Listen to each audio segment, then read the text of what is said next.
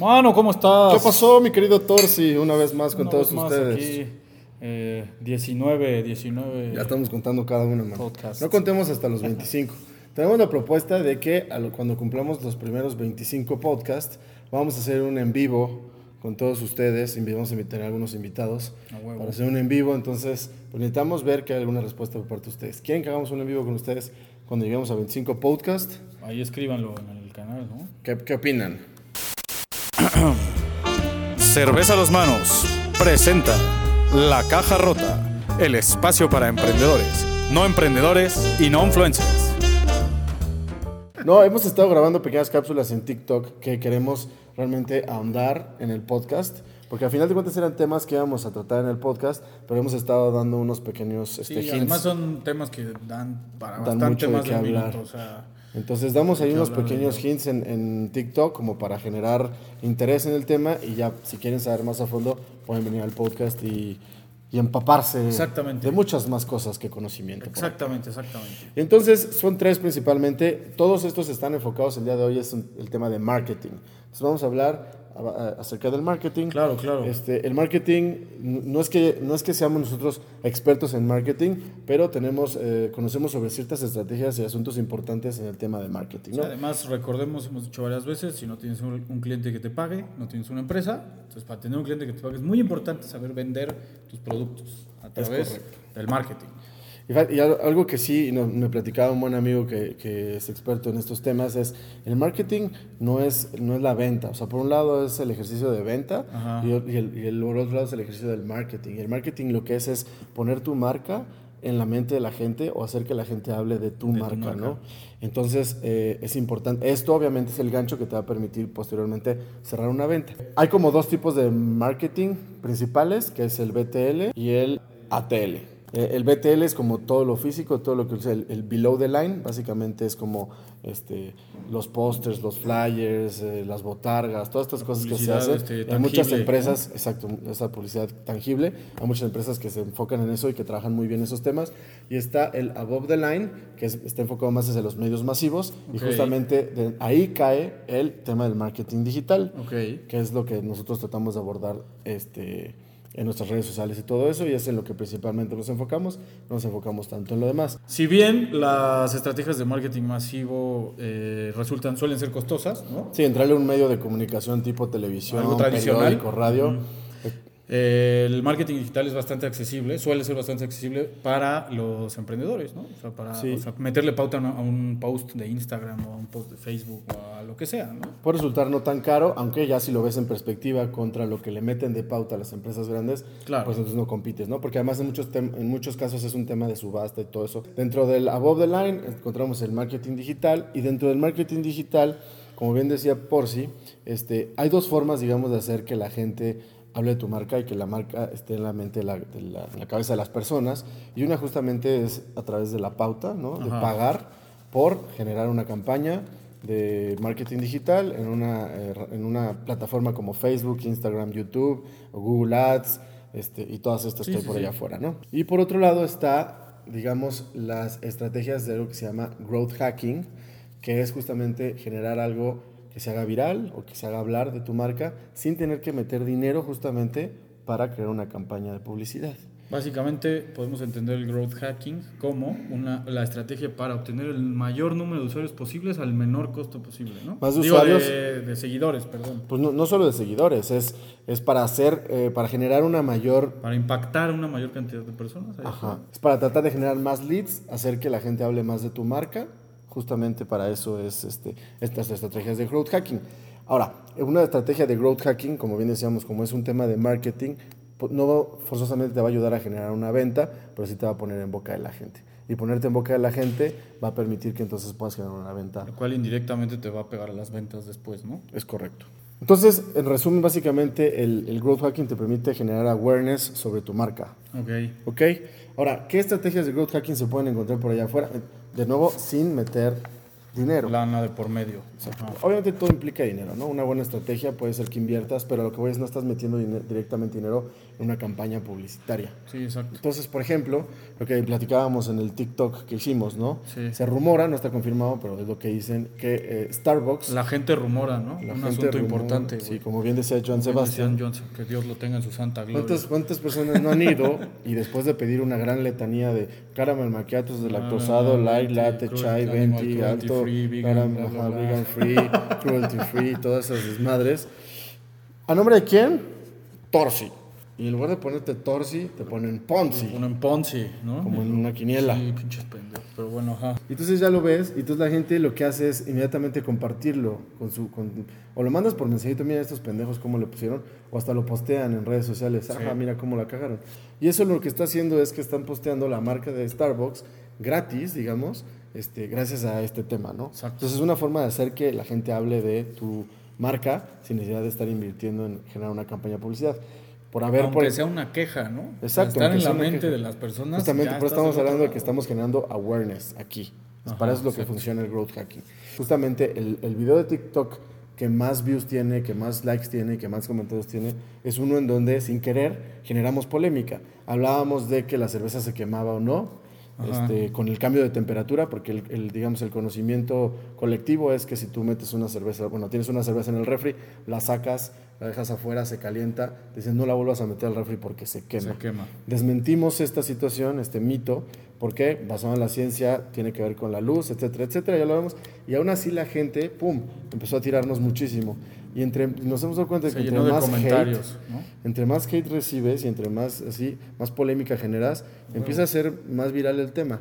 Entonces, obviamente, eh, todos los temas que tienen que ver con polémica, y la polémica la puedes este, generar a través de, por ejemplo, tener una postura muy radical sobre algo. De decir algo políticamente incorrecto. Exacto. O por ejemplo, Sí. veía también a alguien que decía, escribe algo con faltas de ortografía a propósito y la gente te lo va, te lo va a Te poner va a ahí. decir, "Oye, qué te va a empezar pedo". a, a criticar ahí.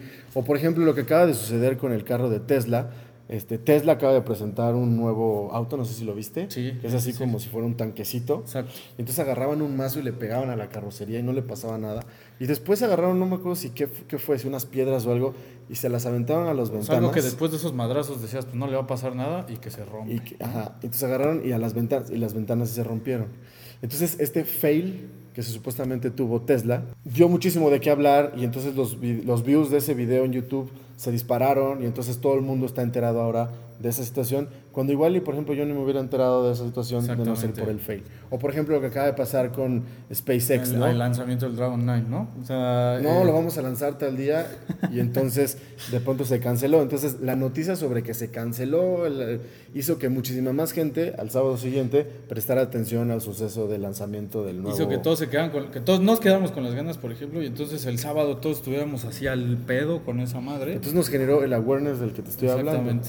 Entonces hay que tomar, hay que tener una matriz, digamos, de un portafolio de estrategias de marketing balanceado. Tener cosas del lado de la pauta, ¿no? De las Sí. campañas de publicidad pagadas y por otro lado algo que tenga que ver con el growth hacking Growth y estas hacking. estrategias. Ahora, asociadas a, estas, a este tema del growth hacking, encontramos eh, dos temas muy interesantes que tienen ya que ver como con la psicología, con la lógica Con la lógica, y con la neurociencia. interesantísimo este pedo. Uno Por tiene que ver con la toma de decisiones y otro tiene que ver con los falsos silogismos del marketing. Ok. ¿Cuál quieres que abordemos primero, mi querido Torsi? Mano, tu voz es la medida. Pues vamos a, vamos a entrarle primero, te late, al tema de los falsos silogismos del marketing. Va. Eh, publicábamos en el TikTok pasado, ¿no? Entonces decía, mano, cuéntales la historia, mano. Fíjense que el otro día me desperté y soñé con nueves, güey, ¿no? Y entonces llovían nueves, ¿no? Llovían nueves, güey, en mi sueño. Y luego me desperté y eran las 9.09, ¿no? Y luego este era el 26 de junio, entonces 2 más 8, digo 2 más 6, 8 más 1, 9, güey, ¿no? Exacto. Entonces dije, a huevo, con cuate cuatro veía- nueves, Y un güey. cuate veía el ese y dice, ¿de dónde sacó el uno? ¿De dónde sacó el- O sea, así funcionan, o sea, así son estos pendejos, ¿no? Sí, mira, se puede caer bien pinche fácil en este falso silogismo. Recordemos allá al público lo que es un silogismo, ¿no? Sí. Es una construcción lógica basada en una premisa mayor, una premisa menor y una conclusión, ¿no? Que te ayuda a hacer un juicio categórico, universal o particular, falso o verdadero, ¿no? Afirmativo o negativo, ¿no? Entonces, es decir, eh, una tontería, ¿no? Eh, eh, los los perros ladran y luego decir que todo lo que ladra es un perro, pues no es, No, o sea, no es adecuado. Vamos a ¿no? caer en un una falacia, en un argumento falaz. Exacto. ¿no? Es como decir que toda la cerveza emborracha, ¿no? Y entonces este, yo me emborraché con otro licor y asumo que es una cerveza, Exacto, por ejemplo. ¿no?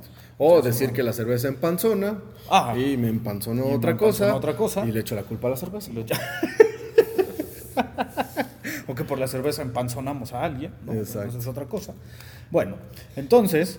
eh, Entonces este lo falso- utilizan muchísimo la gente en el marketing. sí, sí, sí. ¿En, qué, ¿En qué se basa? Entonces Aterricemos por si decía que, que soñó con nueves y nos despertó y no sé qué. Y le digo, bueno, ¿y qué tiene que ver que haya soñado con nueves? Entonces resulta que él vio una historia en National Geographic, en, en Nat Geo o en, en- ¿Cuál historia, güey? pues, la que estamos inventando. Ah, ¿No ok, sí, sí, sí. En, En History National, Channel. en History Channel o en National Geographic o en cualquiera de esas, vio este, la historia de un cuate en algún lugar del mundo que un día soñó con un número, se despertó y vio el despertador y tenía ese número, Sí, y luego se tropezó y cayó de lado y entonces se le cayeron siete monedas que eran del mismo número Sí. y tal situación. El chiste es que entonces compró un boleto de lotería con ese número y se ganó el premio gordo. El premio gordo.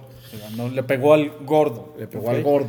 Entonces, es un error pensar que si seguimos los pas- exactamente los mismos pasos que siguió alguien, vamos a obtener el mismo resultado. Eso es una. Lo que utilizan ellos es que te cuentan justamente esa historia de éxito, decía yo que puede ser fracaso o tragedia. Sí. Y entonces obviamente tú no te estás enterando de todos los mm, todo el 10 contexto, millones de... ¿no? No, y no, no solo de eso, sino de todos los 100 millones de cabrones que también un día soñaron con un número, que también lo vieron todo el día y fueron y compraron un boleto de lotería y no se ganaron nada. Pero sí te cuentan la historia del que sí, al que sí le pasó. Entonces lo que yo decía es, es de- muchas veces nos ocurren sucesos a lo largo del día. Ajá. Y si no están, si no están ligados con algún eh, suceso más grande, extraordinario que sufrimos o vivimos, entonces esos sucesos los vamos a olvidar. Nuestra memoria funciona así, no podemos recordar absolutamente todo. Lo que recordamos es lo más importante, lo que más impacta, lo más radical. Entonces, obviamente, si un día nos pasa algo grave, como decía, una tragedia, un fracaso, o si un día nos pasa algo de éxito, vamos a recordar exactamente lo que hicimos y entonces vamos a pensar que existe una consecuencia este, lógica o causal entre lo que vivimos y el resultado, resultado. que obtenimos. Que obt- que- que Que obtenimos. obtenimos. Y el resultado que obtuvimos. Es un verbo nuevo que inventó ese güey.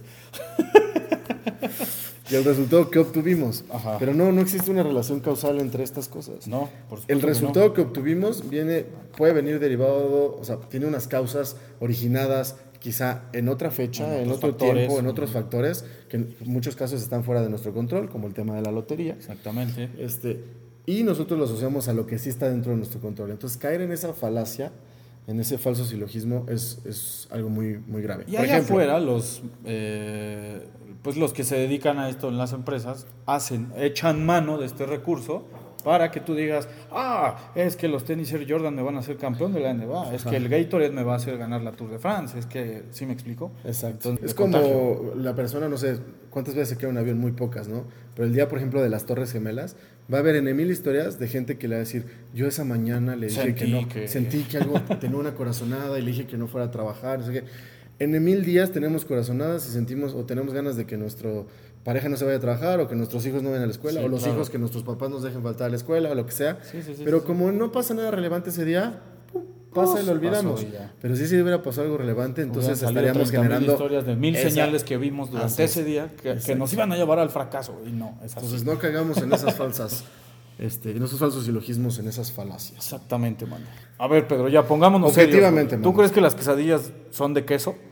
Mm, pues ¿por qué no pueden ser de queso y de chicharrón, mano? A ver, O sea, ¿por qué no podemos hacer tacos de tripito? Hay que pensar cosas chingonas. Hicimos cosas chingonas, A carajo. ver, mano, tú objetivamente tú crees que el, frij- el frijol es carbohidrato, mano? Eh, mira, te voy a sacar de la duda, mano. Ok. Fíjate lo que va a pasar aquí. este, ya, objetivamente, ¿qué me vas a preguntar? Pues resulta, mano, que eh, no solamente en Stanford, pero yo conozco el caso en Stanford porque tuve la oportunidad de estudiar un pequeño programa en Stanford y conocer a un Ajá. gran investigador, doctor, un PhD, este, doctor en, en neurociencia, neuroquímica, pero no en neuromamadas, que te hablan luego la gente sí, de no, ventas. no, de, no, no, no, no, no, o sea, no, esto no. es, eh, eso es a No, nivel no, no programación neurolingüística sí, y no, esas no, no. chingaderas. No, no, no, no. No eran neuromamadas de ventas, sino este güey se dedica a ciencia real Ajá. y Y él habla justamente de la neuroquímica en la toma de decisiones. Ok, o sea, ¿qué pasa a nivel químico cerebral Ajá, cuando decidimos tal o cual cosa, ¿no? Entienden que el cerebro se compone por diferentes este, partes. Lóbulos. Ajá. Lóbulos. Están los glóbulos blancos y los glóbulos. Y los lóbulos. No, sí, distintos lóbulos. Que, no, y además no solo los lóbulos. Está el cerebro, eh, a ver si recuerdo exactamente bien mis clases, mano. Son Claro. como tres. Haz cuenta que el cerebro fue evolucionando. Y entonces primero el, el cerebro como reptil. Después viene ya el cerebro que le sigue, que no recuerdo cómo se llama. Y después viene el cerebro que le sigue. Y entonces, este, cada uno responde a diferente. Digamos, el más primitivo, que es el cerebro reptil, cerebro primitivo, funcionaba más a la primera, digamos, al ser humano no tan evolucionado. Entonces, este, respondía mucho a los, responde los mucho a los estímulos. estímulos naturales, a las emociones y todo eso. Y luego ya viene el cerebro como subconsciente y luego ya el cerebro totalmente consciente, ¿no? Pues resulta que como seguimos teniendo todos estos tres niveles de cerebro, el, el cerebro reptiliano, el- no, porque el reptiliano es el de los el de otro lado, ¿no? ¿Cómo? El cerebro reptil, Ah. el cerebro reptil sigue dominando muchísimos de nuestros impulsos, nuestras emociones y todo eso. Entonces resulta que eh, no existe tal situación como una, tomar una decisión objetiva. Definamos qué es eso de objetivo. Se supone que al tomar una decisión objetiva no estoy pensando en nada, ¿no? Más que estoy razonando la, eh, el, el evento, ¿no? O sea, no, estoy- no, no hay nada externo que influya mi decisión. ¿no? Y, le, y le abono un poquito más al torsi. Básicamente tiene que ver, por eso se llama así, es objetiva porque tiene que ver con el objeto, Con el objeto y subjetiva no porque tiene que ver con el sujeto, que está Supone que una decisión. objetiva es eh, tomarla con base en los elementos propios del objeto, o sea, de la situación en la que, estás, en la, la que le estás tomando la decisión, sin que involucres lo- los paradigmas o la forma de pensar del sujeto. Una decisión subjetiva involucra, digamos, la perspectiva del sujeto. Ahora, lo que dice esto, la teoría es que realmente nunca podemos desprendernos de la subjetividad, o sea, del sujeto y la perspectiva del sujeto, y que no solamente la perspectiva razonada o, o racional, sino que las decisiones se toman de forma este, subjetiva, primero, o sea, de forma emocional, y posteriormente se justifican de forma objetiva. O sea, no hay tal cosa como una decisión objetiva, meramente objetiva. No. Según la teoría del doctor Bueno, de, de mucha gente... Hassan Alapetita, ¿o cómo se no, llama? Baba Ah, perdón. de, origen hindú. Indio, mano, indio es la palabra. correcto, sí, correcta. perdón. De origen indio. De origen indio. Sí, muy porque bien. hindú es la religión, Exacto, es el hinduismo. el hinduismo. Quitémonos esa mamada, no tiene de malo llamarle indio a alguien si es originario de la India, ¿no? Correcto. Ok. Eh, de hecho, justamente a los que erróneamente les dicen indios, viene justamente porque en la historia creían que cuando llegaron a América creyeron que habían llegado a las A la Indias, India. a la India pues, Exactamente. y entonces les llamaban indios, pero pues después ya vieron que no era el mismo lugar Y pues ya se quedó. y todo ese rollo, ¿no? Entonces ni es despectivo ni es nada. Bueno, entonces el- este cuate es indio.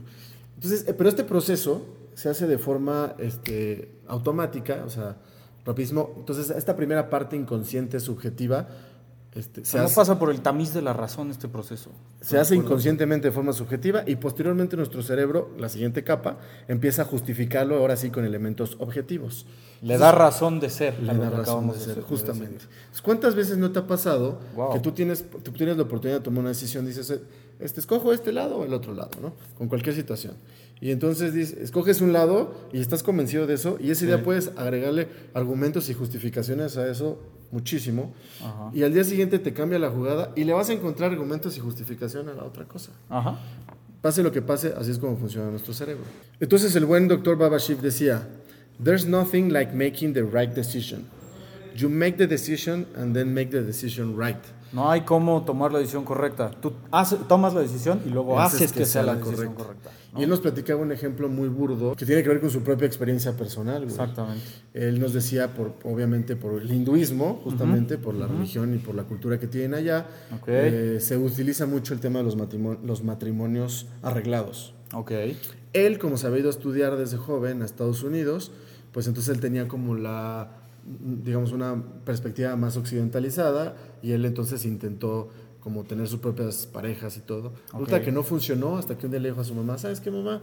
O sea, arréglame el matrimonio a la antigüita, en la India y todo el pedo. Resulta que conoció una chava, ta, ta, ta, y dice, a día de hoy, yo no supe en su momento si había tomado la, decisión correcta o no, Oh, pero he hecho toda mi vida que, sea la decisión que sea la correcta. decisión correcta y hoy me siento satisfecho a gusto y contento porque pues tiene una bonita familia y forma algo. Wow. Entonces, eh, ahí está, es muy fíjate, poderoso, pero fíjense también, o sea, ahí está la responsabilidad, la corresponsabilidad de que las decisiones que tomamos se vuelvan buenas decisiones. O Claro. sea, porque no solo se trata de tomarla y que entonces ya después el libre destino haga con nosotros, no. Él se encargó, y ella también obviamente, de que esa decisión fuera la correcta a través de formar una buena familia o un buen matrimonio, Claro. tener una buena comunicación y todas estas cosas. La corresponsabilidad en la toma de decisiones. No se acaba, la decisión no se acaba en el momento de tomarla, sino que se acompaña Se durante toda sigue. la vida que Sí, sigue, sí, exacto. sí. Este, y otra cosa que nos platicaba él, que es muy interesante, esto ya no está asociado a la toma de decisiones, pero es súper, súper interesante. Rapidísimo. Eh, la perspectiva que tienes, el recuerdo que tienes sobre alguna experiencia que viviste, la determinan, la determinan el inicio de la experiencia Y el, y el final. de la experiencia. No tanto lo que pasó intermedio. Entonces, eso porque es importante, porque dependiendo de la experiencia que tú le brindes a tu cliente, a tu usuario, al consumidor, tienes que cuidar mucho que por lo menos al final se vaya con un buen sabor de boca. Por ejemplo, yo un día Ajá. estaba en, eh, me encontraba ya en Barcelona, manos, y este, llegué, todo era miel sobre hojuelas, más o menos llegando al hostal donde me iba a quedar, me robaron mi mochila con varias pertenencias de valor. Afortunadamente el pasaporte y la lana no. Entonces ya no hubo pedo. Y después pues, dije, ya, me quito de ese rollo, me la pasé poca madre, ¿no? Y entonces eso ocurrió en medio. Mi experiencia es excelente. Yo platico hoy en día de este viaje como algo excelente, algo padrísimo, aunque me robaron bastante, eh, bastantes objetos de valor a la mitad de la experiencia. Después algo pasó, experiencia positiva. Después en el hotel nos pasó tal, experiencia negativa. Entonces va siendo una experiencia positiva, negativa, positiva, sube y baja de emociones. El chiste es al final con qué sabor de boca se va la gente. Entonces cuando tú estás, por ejemplo, no sé, en un restaurante, una tienda, lo que sea, tienes un problema con un cliente, puedes llegar a salvar el tema si cuando al final el cliente se va, se queda con una emoción este, positiva. Sí, sí, sí. Entonces no vas a, el cliente no va a recordar a tu negocio, a tu producto, a tu servicio como una experiencia negativa y lo va a poder comunicar a los demás de forma igual Va positiva. a poder pasar la información de que Pero si el cliente estuvo se- perfecto, ¿no? O estuvo bien, o que la experiencia Ajá. estuvo bien. Si el cliente se va enojado o algo así, ahí se acaba la experiencia, lo va a recordar y lo va a... Terrible toda Sí, su vida. Y, y lo va, exacto. Entonces, por ejemplo, si hay alguna situación, eso de llama al gerente, no sé qué, tratar de que al final la persona siempre se lleve un buen sabor de boca, porque entonces toda la experiencia que vivió lo va va a minimizar la parte negativa y se va a quedar con, con la parte Que la positiva. persona sienta que se le apoyó con una problemática que surgió, ¿no? Entonces va a quedar con algo positivo en la cabeza. Entonces recuerden, la primera impresión y la última. La última. Ay, perdón. Es fundamental, emprendedores, ténganlo en cuenta ya. Problemas podemos tener siempre. Tratemos de cuidar la primera y la última, la última. la última impresión. Y si la primera no pudimos, la última es la más determinante de todas. Venga, Torsi, todo esto estuvo enfocado en el tema de la cabeza, la cabeza del... el marketing, el growth hacking, la toma de decisiones, los falsos silogismos del marketing y al final la, la percepción que se tienen de las experiencias. Exactamente. Déjenos sus comentarios allá. Este, Muchas gracias de nuevo. y también qué otros temas quieren que abordemos. Sí, por favor, Nos encanta estar con ustedes. Venga, emprendedores. Solo para todos. Nos vemos.